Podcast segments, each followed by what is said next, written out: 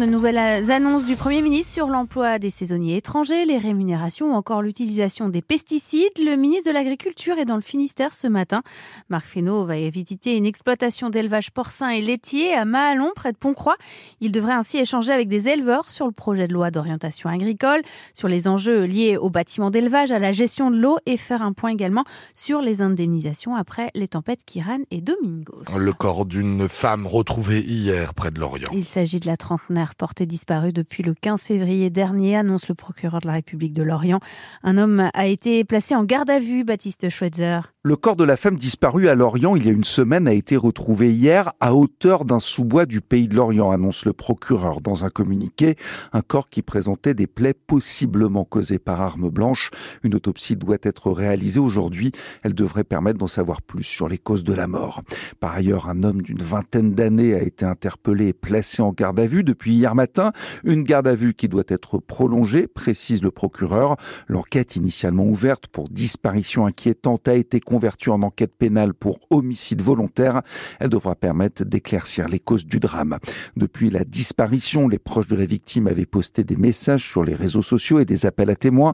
Selon eux, la dernière fois que la jeune femme avait été vue, c'était le jeudi à bord d'une voiture en compagnie de trois hommes. Information à retrouver sur francebleu.fr Brésil.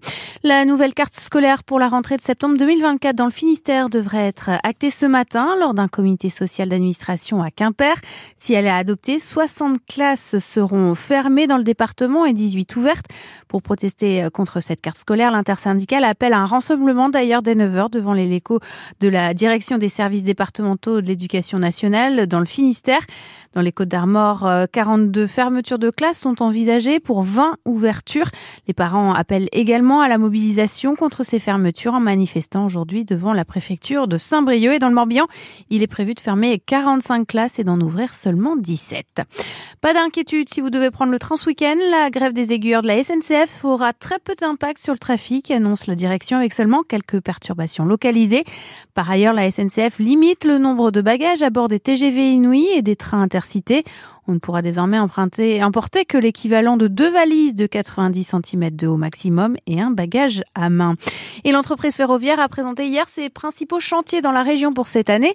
Le renouvellement de la voie entre Brest et Saint-Égonecte et encore la volonté de continuer à rapprocher Brest et Quimper de Rennes et Paris. Les skippers de l'Arkea Ultimate Challenge Brest sont tous désormais dans l'Atlantique. Éric Perron, qui ferme la marche, a franchi hier le Cap Horn. Le leader Charles Caudrelier, toujours en escale technique aux Açores, son arrivée à Brest est espérée entre dimanche et mardi. Elles l'ont fait. Les handballeuses brestoises prennent la tête de la Ligue féminine après leur victoire hier soir à Mérignac, 24-39. Le BBH a ainsi deux points d'avance sur son rival Metz. Match retour de la Ligue Europa de football ce soir pour le Stade Rennais qui accueille le Milan AC une semaine après leur défaite 3-0. Un match à vivre dès 18h45 sur France Bleu Brésil et en pro des deux de rugby. Le RC Vannes, désormais troisième, reçoit Béziers, le leader. Coup d'envoi à 21h à la Rabine. Il est 6h34 et